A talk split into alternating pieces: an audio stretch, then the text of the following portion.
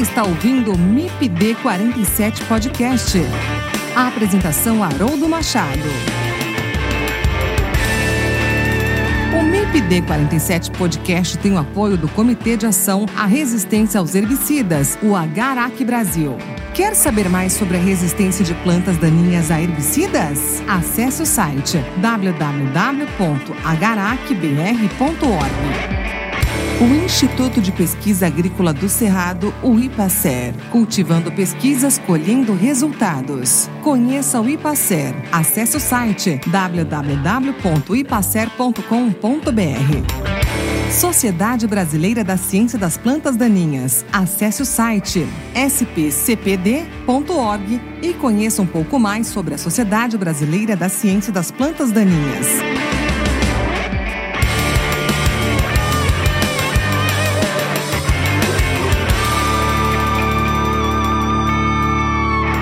Olá pessoal, tudo bem? Que bom estar com vocês em mais um episódio, em mais uma temporada do MIPD 47 Podcast. Uma alegria muito grande estar aqui de volta depois desse intervalo, né? Estamos aqui programando, projetando, organizando uma nova temporada muito especial para vocês. Vai ser um 2023 aí com muitos temas interessantes, relevantes, muitas entrevistas boas. Então esse 2023 ele ele promete aí pra gente, tá? Espero ter a companhia de vocês, espero que vocês divulguem aí o nosso podcast, né, pros colegas, pros produtores, pros vizinhos, enfim, nos ajude aí divulgando o MIPD 47. E para começar o ano, nesse primeiro episódio da temporada 2023, eu converso com o professor Giliardi Dalazen, da Universidade Estadual de Ponta Grossa. Nós vamos conversar um pouco sobre formulações de herbicidas, né? Nesse caso, nós vamos falar sobre formulação de herbicida de liberação lenta. Vamos entender o que é essa tecnologia em estudo, né? E como ela pode agregar no manejo de plantas daninhas, como essa tecnologia pode trazer segurança ambiental na aplicação de herbicidas, bem como segurança no manuseio aí dessas formulações. Então a gente vai tratar aí de alguns produtos que já estão sendo testados, né? E, e como esses produtos agregam de uma maneira muito significativa no manejo, né? No controle das plantas daninhas e também na redução de dose e na segurança ambiental, ok? E você quer saber mais sobre essa tecnologia de herbicidas de liberação lenta,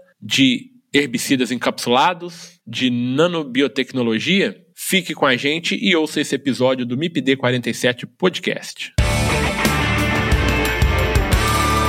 Olá, Giliardi, tudo bem com você? Que bom ter você aqui de novo no MIPD 47 Podcast. Tudo jóia? Olá, Haroldo, tudo bem? É um prazer estar participando novamente do seu podcast aí. Boa noite. A gente está gravando à noite, né, Haroldo? Mas o pessoal ouve do dia todo aí. Um alô para todo mundo que está nos ouvindo aí. Agradeço mais uma vez pelo convite aí de poder participar. Bacana, Giliard. É, a gente que agradece, é sempre bom ter você aqui com a gente. Você já teve aqui na, em outra oportunidade, né? Naquela, no episódio 83. Para quem não ouviu, ouça lá, volte lá no episódio 83. E lá naquele episódio a gente conversou um pouquinho sobre qual o melhor horário para se aplicar herbicidas, né? E lá a gente falou também um pouquinho das suas paródias, né, Giliard? De lá para cá, outras surgiram, né?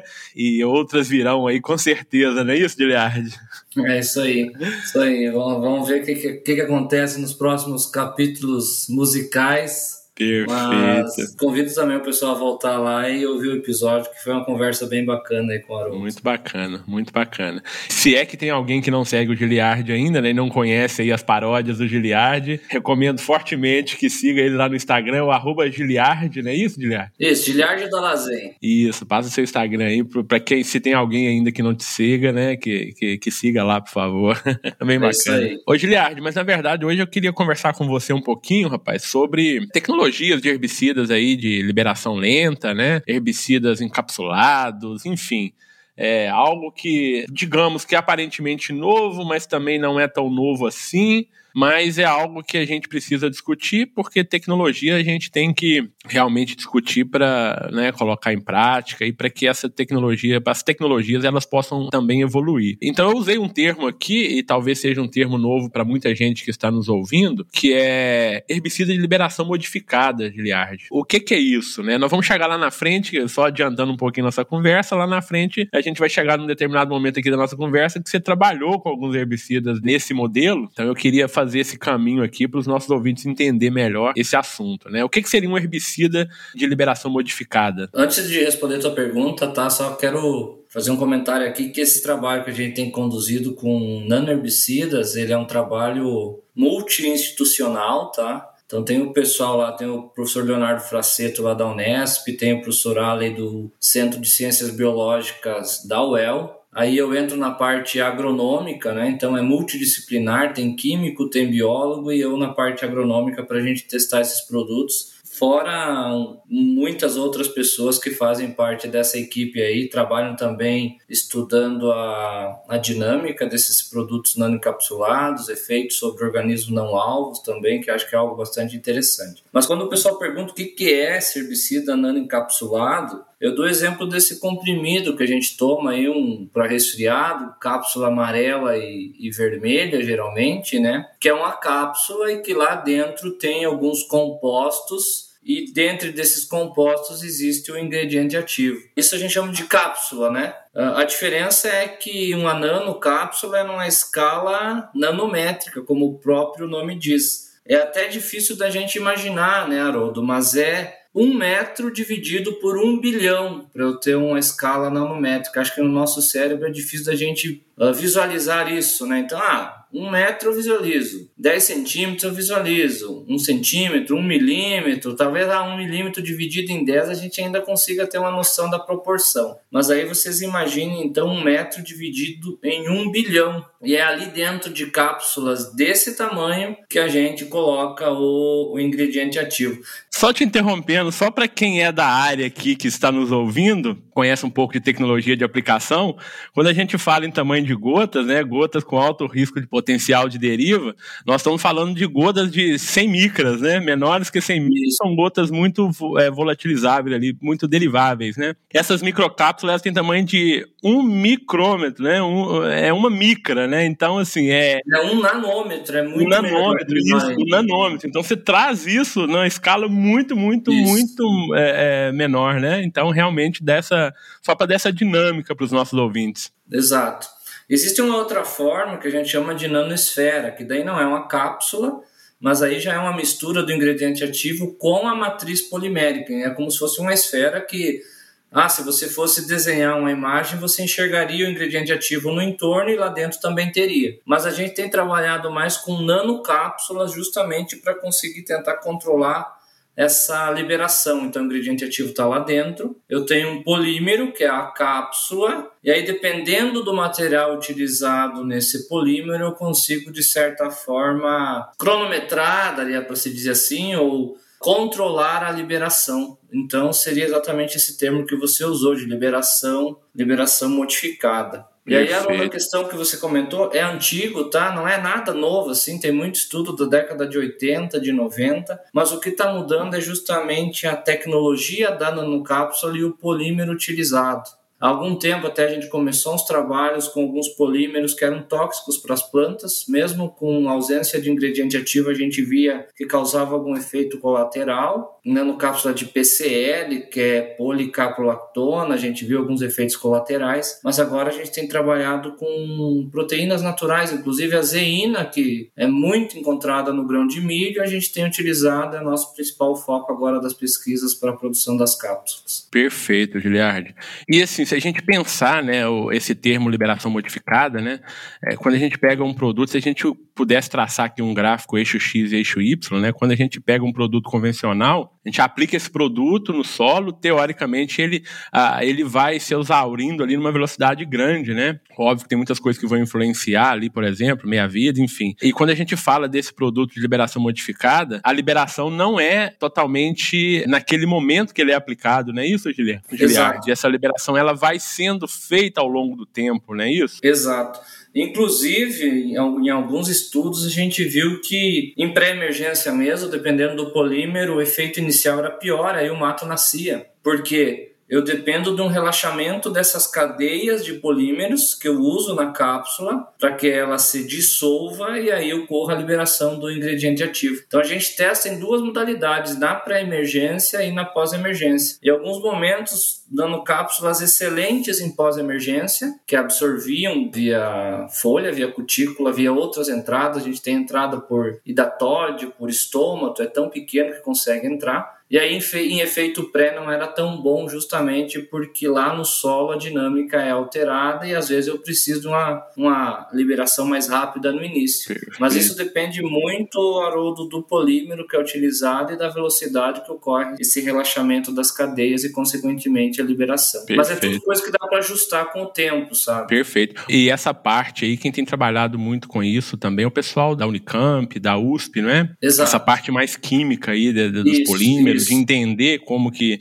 eles funcionam, de entender o comportamento deles, né, para nessa que isso que você acabou de comentar na liberação do, do ingrediente ativo ali, não é isso? Exato.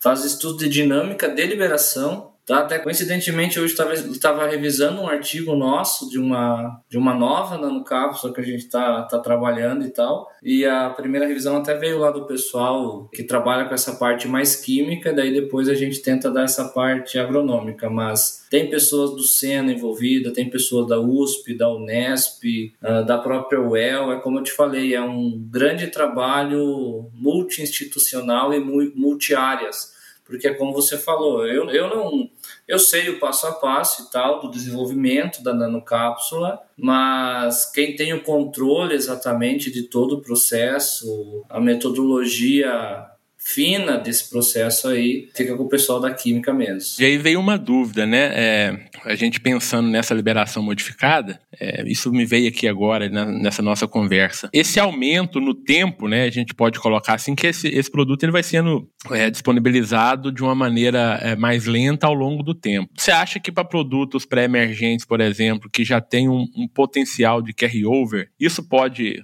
possa ser agravado, Giliard? A, a gente fez alguns trabalhos, viu, Haroldo, justamente nesse sentido. E depois nós vamos falar um pouco, acho, do, dos ativos que a gente tem trabalhado. Mas, curiosamente, não, tá? A gente não observou um aumento do carry-over. Depende muito, como eu te falei, depende muito do polímero que é utilizado. Porque a gente observou uma coisa que ainda não está bem explicada, tá? Que esses polímeros de zeína, por exemplo, a gente testou agora em mostarda e picão preto, a absorção para radicular é muito rápida. Então entra bastante cápsula, tá? Não significa que as cápsulas acabam ficando no solo. Depende muito da concentração que você aplica. Mas um dos pontos, na verdade, que a gente estuda não é nem exatamente a duração do efeito pré-emergente, há um efeito pré-emergente prolongado, mas sim a questão da redução de dose. Tá? Então a gente coloca uma dose menor, ocorre uma absorção, um maior aproveitamento e aí a gente consegue ter a mesma eficácia agronômica descarregando uma, uma, com um aporte menor de ingrediente ativo no ambiente. A questão do controle ainda do período, ah, a gente sempre imagina, eu gostaria de um pré-emergente que eu fizesse a aplicação e ele fosse liberando durante todo o período crítico de prevenção da interferência, é o nosso sonho, né? Mas a gente vai chegar lá, tá? A gente tem que fazer ajustes ainda, como eu falei, depende muito do ajuste do polímero, da concentração de ativo, isso é um obstáculo também, a gente sempre fala, não é só maravilha, tá? A gente ainda não conseguiu colocar concentrações muito grandes dentro de um litro de produto, tá? Então existe uma uma quantidade que cabe de ativo dentro de uma nanoformulação. Assim como tem de produtos comerciais, né? Até às vezes o pessoal pensa, ah, por que, que em tal formulação não vem o adjuvante junto? Sei lá. Uh, se você for conversar com química, é bem legal eles explicarem até. Claro, tem compatibilidade física, às vezes o herbicida não é compatível em ficar estocado com adjuvante, mas tem vezes que não cabe na garrafa do herbicida. E a gente também está com alguns problemas na nanocápsula de não conseguir colocar lá dentro uma quantidade maior de, de ativo. Só que isso também é em virtude dos ativos que a gente está trabalhando, que geralmente, daqui a um pouco nós vamos falar de atrazina principalmente, que é um ativo que a gente sabe que tem que usar uma dose alta no campo. Perfeito, exatamente. Né? Talvez com outros ativos mais com dose menor, a gente sabe de LS, outros mecanismos que a gente usa bem pouquinho lá, a gente é. consiga ajustar isso aí. E a gente vai falar do atrazine mais à frente, mas talvez seja por isso que vocês estão trabalhando com atrazine, exatamente por causa dessa necessidade de doses mais altas dela, né? Então, com uma isso. das vantagens que você falou aí dessa nanopartícula aí, desse nanocápsula, né, é exatamente redução de dose, né? E você chegou a falar nisso, Giliard, nessa redução aí por um aproveitamento melhor da absorção do herbicida, né? E aí, então, eu já queria direcionar essa conversa no sentido aí de, de como que essa nanotecnologia, né, ou essas nanocápsulas, né, elas podem auxiliar, então, na, na redução de uso de herbicidas, por exemplo. Vamos pensar dentro Sim. desse contexto, né? Nós estamos sendo bombardeados a cada dia para trazer tecnologias, né, para redução de uso, para ser mais eficiente, né, tornar mais eficientes as aplicações, enfim, como que isso pode agregar aí na redução do uso de, de produtos químicos, aí, de herbicidas no caso. Ok. Uma das preocupações, né, Rodo, tem a preocupação ambiental, que a gente sabe que tem sofrido até algumas críticas ao nosso setor por causa da utilização de produtos e a própria atrazina, né, ela é proibida em muitos países e esse foi um dos motivos de usar a atrazina como principal o inicial, eu diria, herbicida inicial modelo na no estudo da nanotecnologia a gente sabe que é um herbicida fundamental, principalmente na cultura do milho, né? E que tem alguns problemas de contaminação de águas subterrâneas, principalmente em países que têm um lençol freático mais superficial em relação ao nosso. A gente já já avançou um pouco no modo de ação da trazina nanoencapsulada. Né? A gente sabe o mecanismo é a inibição do fotossistema 2, mas o modo de ação, o que, que uma formulação nanoencapsulada faz de diferente que um produto comercial à base de atrazina não faz, tá? O primeiro ponto que a gente observou é justamente essa maior absorção. Tem alguns trabalhos que a gente fez que a gente consegue colocar um, um corante lá, um fosforescente na, na nanocápsula e a gente vê que ocorre uma maior entrada e ela é mais rápida inicialmente. Então, a maior absorção, maior aproveitamento do ingrediente ativo. Então, esse é um ponto já que permite uma redução, uma redução de dose. Quando eu carrego a planta com a maior dose, muitas vezes ela não tem tempo hábil de desintoxicar aquele ingrediente ativo. Essa maior absorção é, é porque o produto ele vai estar mais disponível, talvez por uma menor sorção no solo. Qual seria o mecanismo? Você já entendeu aí esse mecanismo? É, depende, olha só, isso que é interessante, depende do polímero. Hum, polímero de PCL, por exemplo, tem carga negativa. Hum. E aí a absorção é menor, ocorre inclusive o maior problema de lixiviação. A gente fez estudos também em coluna de solo. Perfeito. Polímero de zeína, a cápsula tem carga positiva. E aí ele fica mais sorvido e mais concentrado na superfície, que é onde a gente tem o banco de semente de planta daninha. Então é, é isso que eu falei para você. A gente fala que nanocápsula ah, é coisa antiga, é, mas a gente está evoluindo muito nessas diferenças de polímeros que podem te entregar um resultado maior ou às vezes menor do que um produto convencional. Então a própria característica, você acha que a própria característica iônica do produto ali, se, é, se, é, se é um cátion, se é um ânion ali, ele ionizado, pode influenciar também na interação com a nanocápsula, Guilherme? Sim, aí a gente muda os solventes para formar a cápsula, dependendo do ingrediente ativo, a gente tem que mudar os solventes os componentes da cápsula. Tanto que tem ah, até para algumas cápsulas usadas antigamente, tem herbicidas que era impossível não encapsular porque era incompatível. Não forma a cápsula. Perfeito. Fica ali dissolvido os componentes que formariam a cápsula, o ingrediente ativo e não forma aquela o comprimidozinho lá com o ingrediente ativo dentro. Gente, a, o processo é uma uma fração polar, uma fração apolar e agitação, centrifugação vai formando cápsulas. E a, a, a, taxa de encapsulação é alta, assim, a gente coloca lá, digamos, 100% de ingrediente ativo, geralmente mais de 90% do ingrediente ativo que é adicionado lá na, na, no processo de produção da cápsula, é, ele fica encapsulado. Então, a, a eficiência de encapsulamento ela é, ela é bem alta. Mas, então, a absorção, tá? Aí não tem tempo de de, de metabolizar, de se desfazer. A própria trazida a gente sabe de envolvimento de GST, P450. Outro ponto que a gente tem observado e conseguiu medir, utilizando sonda também, é a translocação. A trazina a gente sabe que tem um padrão de translocação principalmente pelo xilema, e quando está encapsulado, eu acredito que seja pela maior quantidade que é absorvida, fica mais uh, atrazina no floema. Ela passa para o floema, a gente sabe que sempre passa, mas como Sim. o xilema é muito rápido, geralmente tem mais no xilema. Mas como eu adiciono uma dose maior no tecido, na célula, muito do herbicida fica no floema. E aí a gente tem um melhor controle em pós-emergência também. Então o produto ele consegue translocar melhor na planta, né? Que aí translocar via floema. Isso, já foram feitos alguns estudos que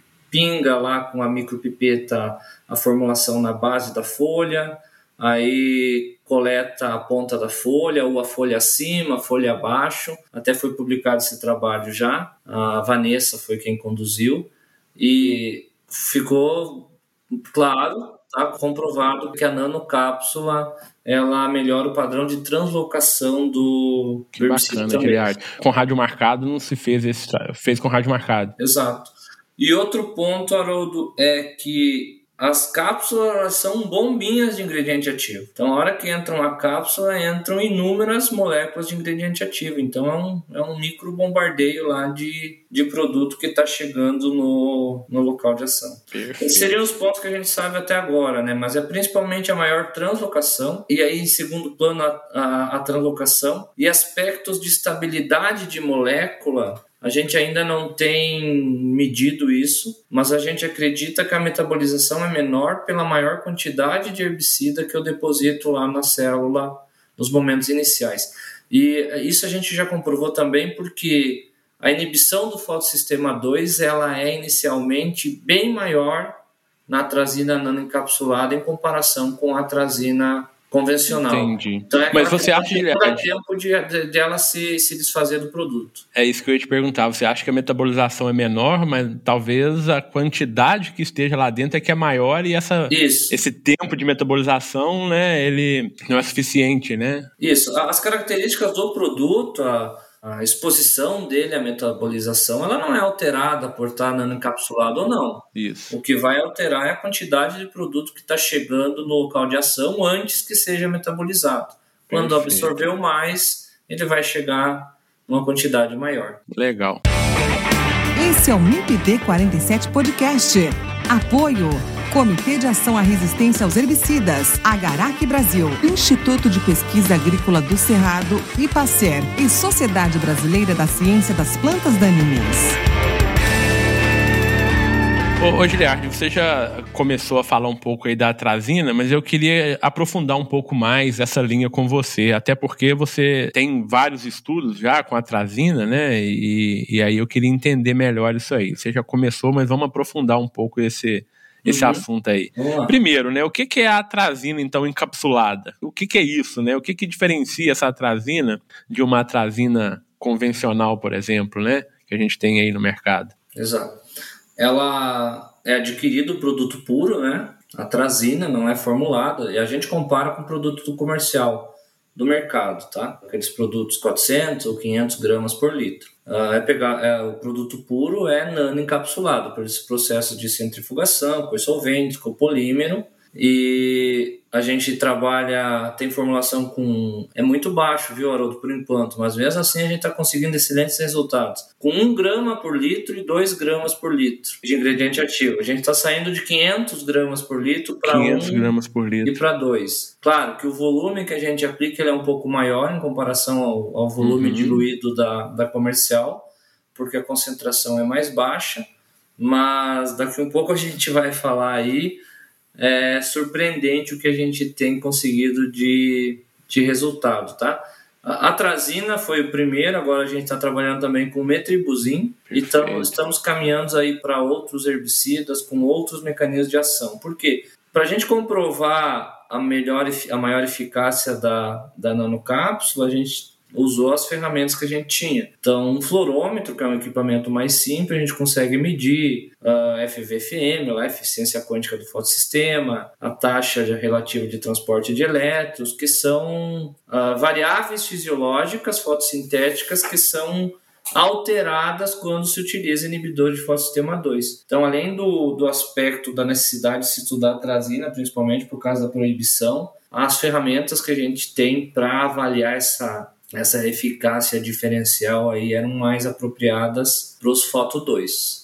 Tá? Mas já, já tem outros na, na linha de produção aí, vamos ver se vai dar certo. No caso da atrazina, Giliard, você testou tanto em pré como em pós, né? Que você falou. Exato. É. Comparando ali a formulação para pré a formulação para pós ali, na verdade, Isso. né? Do A, a comercial. formulação, na verdade, a gente testa. Começou com a PCL, que é aquela policaprolactona, poliepsilon caprolactona, o nome completo, na verdade, que é um polímero artificial. E aí a gente testou em pré, em- inicialmente foi em picão e caruru. E o impacto foi muito grande, assim, porque na questão do picão preto, já falando, avançando um pouco para resultado, né? É, vamos lá. Já seria minha próxima pergunta para você, Giliard. Então a gente já segue. Quais são os principais resultados aí relacionados, principalmente nesse momento agora, à eficácia de controle de plantas daninhas? Exato.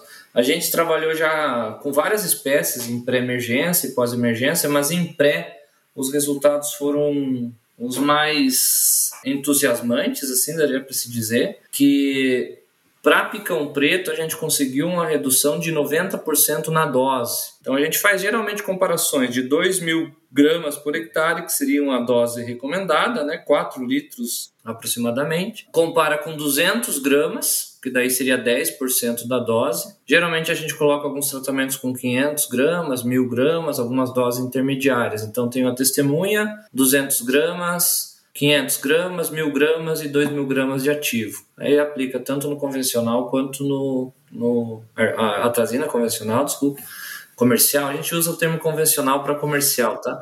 Quanto a nano encapsulado. O que a gente viu é que o mesmo controle que a atrazina comercial na dose de 2 mil gramas ou 2 quilos por hectare, eu consegui, a gente conseguiu com 200 gramas da nano encapsulado. Então a gente sai de 2 mil para 200. A gente achou isso excelente, né? Aí começamos a testar, pô, se, se, na menor dose controlou 100%, e a gente tem, a, tem os 200 gramas de convencional e viu que não ficava bom de comercial. Vamos trabalhar com doses menores. Esse primeiro estudo foi com cápsula de PCL. Aí essa de zeína a gente tinha os indícios que eram mais eficazes e tal. Aí alguns trabalhos com mostarda, que é inclusive que a gente está tá trabalhando agora para finalizar, veio a revisão da revista. É surpreendente, Haroldo. 25 gramas por hectare.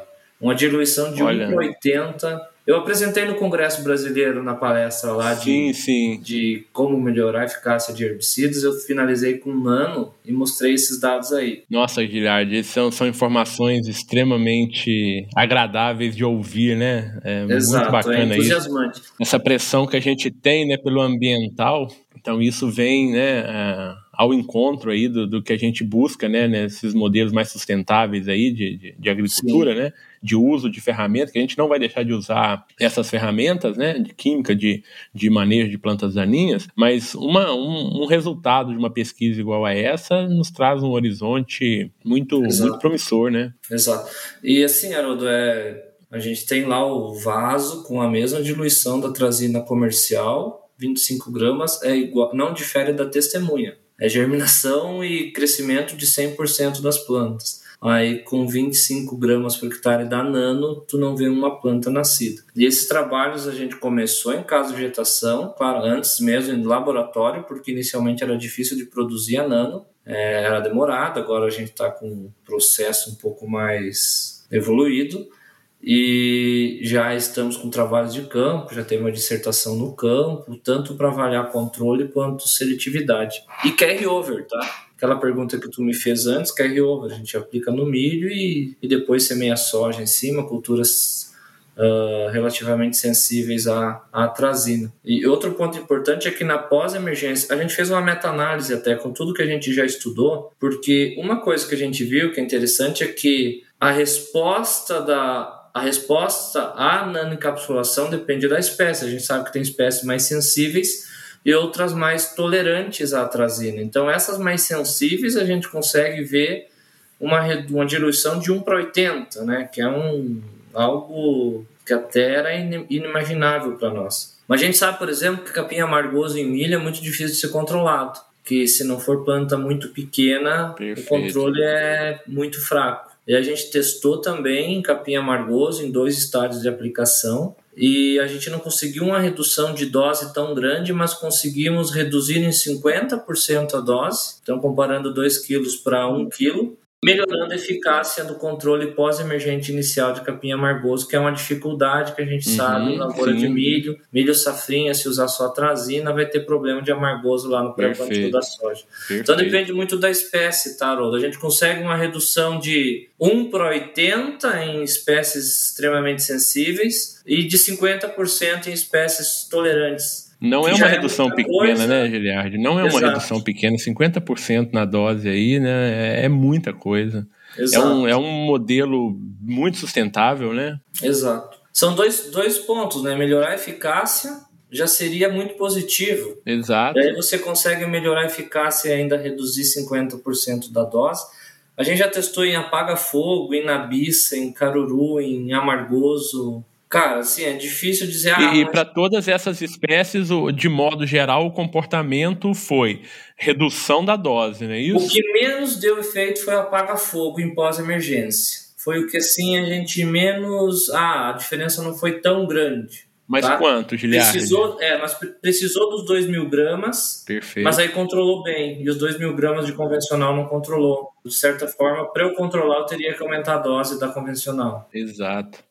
Nossa, abre um horizonte muito interessante aí, né, do ponto de vista que eu, que eu imagino, assim, né, que é o ponto de vista ambiental e imagino também, talvez eh, não esteja ainda nesse momento da pesquisa, mas o custo também, né, talvez isso, Sim. eu não sei como é que você tá, se as pesquisas estão já analisando alguma coisa de custo, mas imagino que isso vá trazer também redução de custo, né? Exato. O problema, como eu falei até então, Haroldo, é a escala, mas a azeína, né, o ativo é o preço do ativo. Sim sim. E o principal componente é a zeína, que é uma proteína natural, então ela é muito barata. Perfeito. E aí são alguns componentes lá, um surfactante que, que é preciso colocar na formulação, um no processo lá de formação da cápsula tem uma fase que vai um tipo de álcool, então são compostos de baixo custo, tá? Perfeito. O problema ainda é a escala de, de, de, produção. A questão ambiental que você tocou é muito importante, tá? E, e, isso a gente tem também a parceria com alguns outros professores do CCB aqui, das biológicas, e eles têm testado em, em algas, em peixes, e tem esse ponto positivo também, tá? Para a grande maioria das espécies, acho que tem uma espécie lá que teve um pouco mais de dano em comparação à convencional, mas para a grande maioria das espécies ela é menos menos agressiva. Nossa, então que, que bacana, Giliard.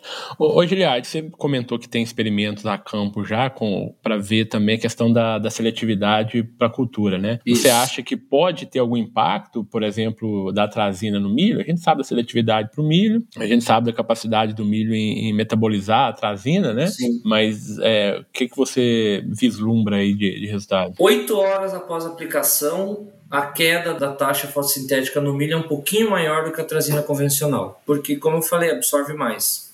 Mas com total recuperação, Haroldo. Então é uns 15, 20% que, a menos de taxa fotossintética Perfeito. 8 horas após. Perfeito. Mas aí a gente faz a segunda avaliação com 24 horas após, geralmente, ah, com o fluorômetro lá, tanto a eficiência quântica e eficiência máxima e ETR, e com 24 horas já já, tá, já, já recuperou, já está igual a trazina convencional ou está igual a, a testemunha sem impacto. Quando a gente começou, a gente fez uns estudos com a PCL e nas doses muito altas de atrazina, 2 mil gramas de ingrediente ativo nano-encapsulado, a gente teve alguns problemas. Mas foi em virtude da grande quantidade desse polímero. Nem Entendi. era feito do ingrediente ativo. Do herbicida Até tinha alguma coisa assim. A gente fez análise de microbiota do solo, um monte de coisa assim. Tem até alguns dados que não, não saíram. Mandamos amostras para a França para fazer metaboloma, um monte de coisa lá. E para essa nanocápsula artificial, daria para você dizer assim, com polímero artificial, deu problema, tá? A gente Entendi. viu alguns sintomas de fito um pouco mais acentuados. Mas justamente por causa da quantidade de cápsula que a gente colocou, por Entendi. ser um pouco concentrado e ativo. Mas com essa dizeína, que é uma proteína do milho, aí tranquilo.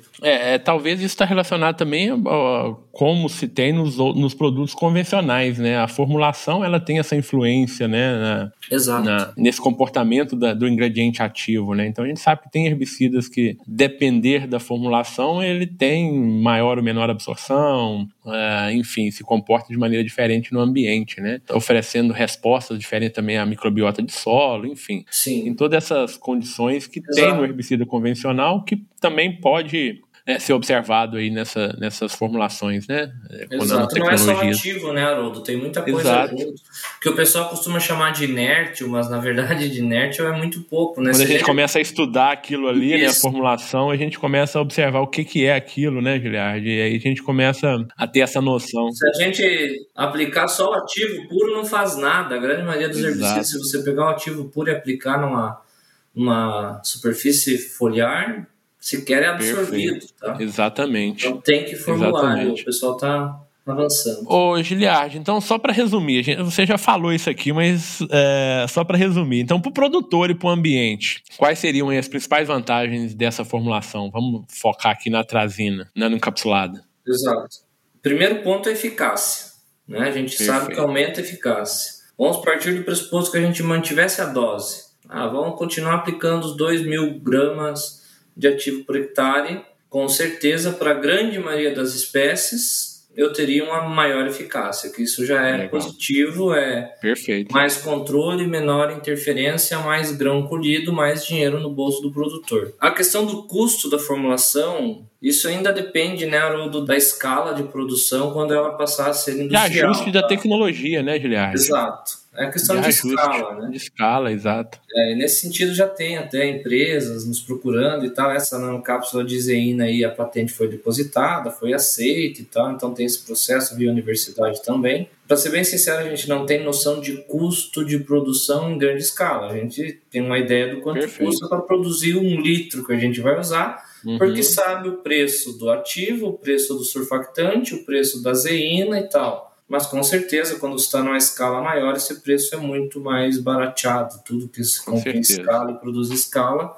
o preço unitário é, é reduzido o segundo ponto é ambiental né Haroldo ah, você está depositando menos produto expondo menos o, o, o, ambiente, o ambiente ali, o, o produtor, o aplicador, né? né? Exato.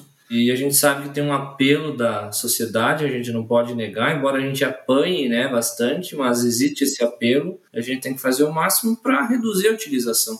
E eu digo, o produtor não usa produto porque ele quer, é porque ele precisa, né? Claro. Então, sim, se ele tiver sim. uma formulação mais eficaz... E mais segura, né? Ele Exato, vai usar. Que entrega um resultado igual Melhor ainda se for melhor. É, nesse caso, né, pelos seus resultados é melhor, porque a gente, Exato. né, pelo que você tem relatado em função dos seus resultados, você consegue uma redução de dose, você conseguiu uma redução de dose considerável, né, para ter o mesmo efeito, né, você está trabalhando com doses aí muito menores, né? Exato. Então isso dá uma segurança muito grande do ponto de vista ambiental e eu imagino que do ponto de vista financeiro também isso vai chegar no momento, não Sim. tenho dúvida que isso vai evoluir e vai se tornar um é, algo comercial e, e, e, muito mais em conta, né? Mas eu acho que a pegada aí da ambiental, nesse ponto, eu acho que vai ter um grande apelo, Guilherme. Exato. E outro ponto, né, Haroldo, não é só... Existem outros, outras linhas ainda, né, que a gente está tá iniciando e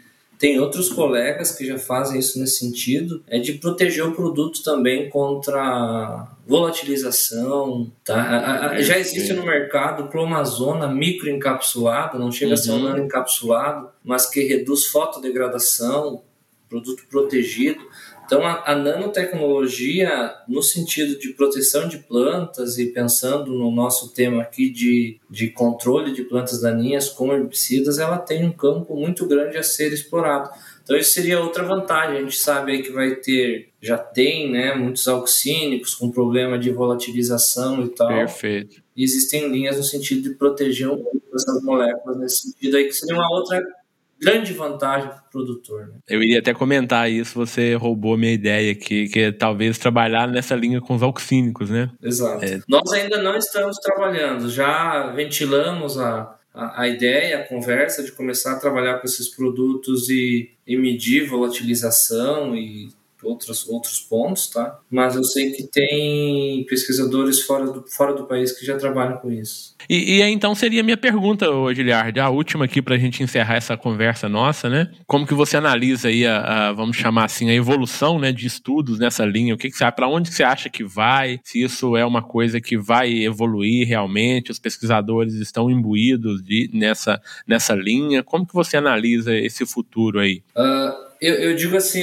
que é um caminho que não tem volta, tá? Com, com os resultados que estão sendo obtidos, não só por nós, tá? Acho que as empresas que que são ali um ponto central entre a pesquisa e o produtor, estão procurando também, estão interessadas, não só conosco, eu sei que tem uma empresa, por exemplo, do Paraguai, que está trabalhando com, com nanoformulação também, já algo, tem algo, algumas coisas comerciais já lá, e tem algumas coisas sendo testadas aqui no Brasil, de lá, inclusive, juntamente com empresas aqui, dos contatos que eu tive com o pessoal dessas empresas é que realmente é surpreendente o ganho de, de eficácia. Então eu acredito que é um caminho sem volta, a tecnologia é um caminho sem volta, né? E por que nós vamos ficar de fora dessa onda? Nós temos que surfar Não faz nela. sentido, né? Então se, se essa nanotecnologia nos traz benefícios de segurança, sustentabilidade e ganho agronômico, então a gente vai ter que que surfar essa Sim, onda aí exato. e aproveitar e dar melhor condições pro cara da ponta lá, que é o produtor, né? Porque é pra ele que a gente trabalha, né, Haroldo? É, não faz sentido, né, Giliard? A gente está aqui hoje gravando esse, esse podcast exatamente para levar essa informação para o produtor, né? Então, é, sem o produtor, a gente não existiria, né?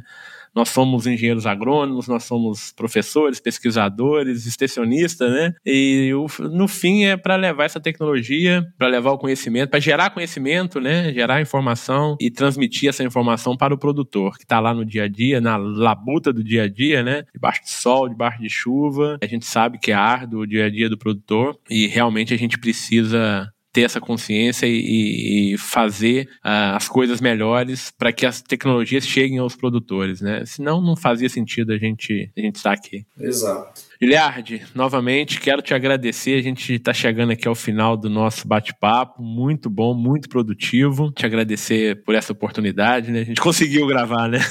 Exato. Tô brincando aqui, os nossos ouvintes, é que a gente teve que reagendar essa gravação por algumas vezes, né?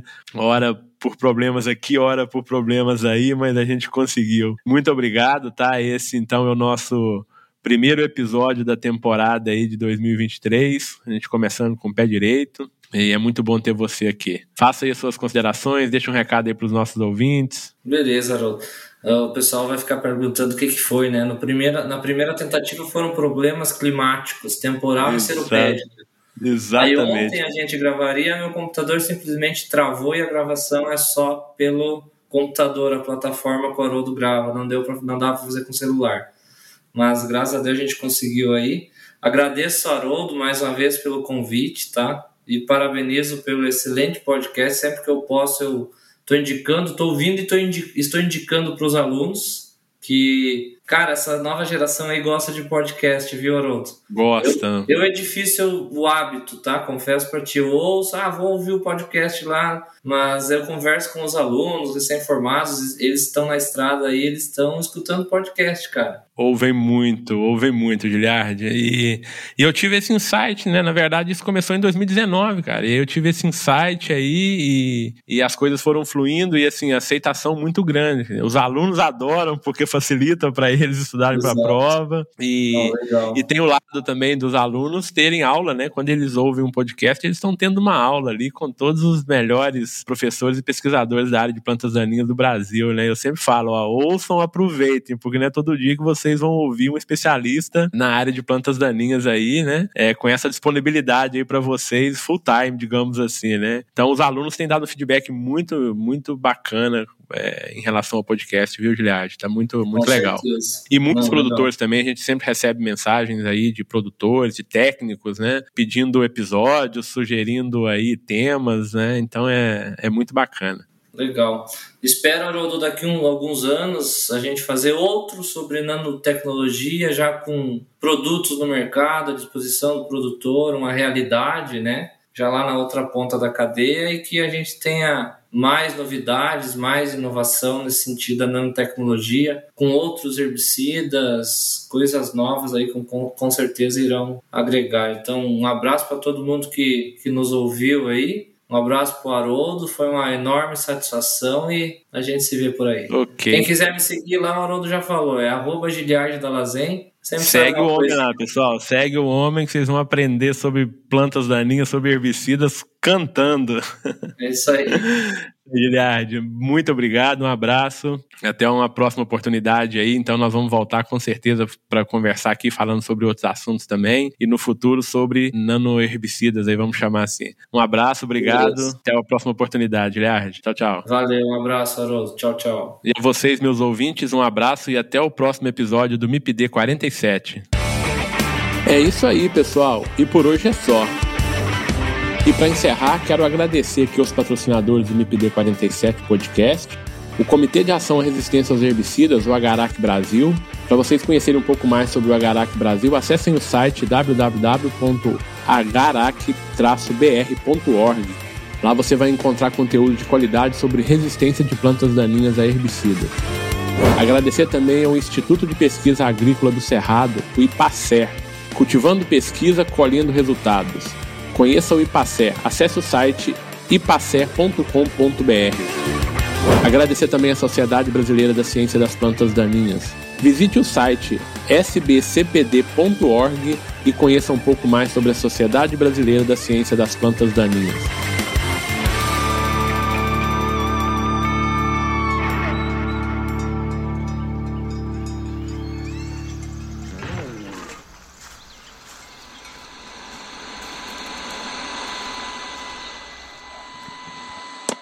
Este podcast foi editado por Felipe Mux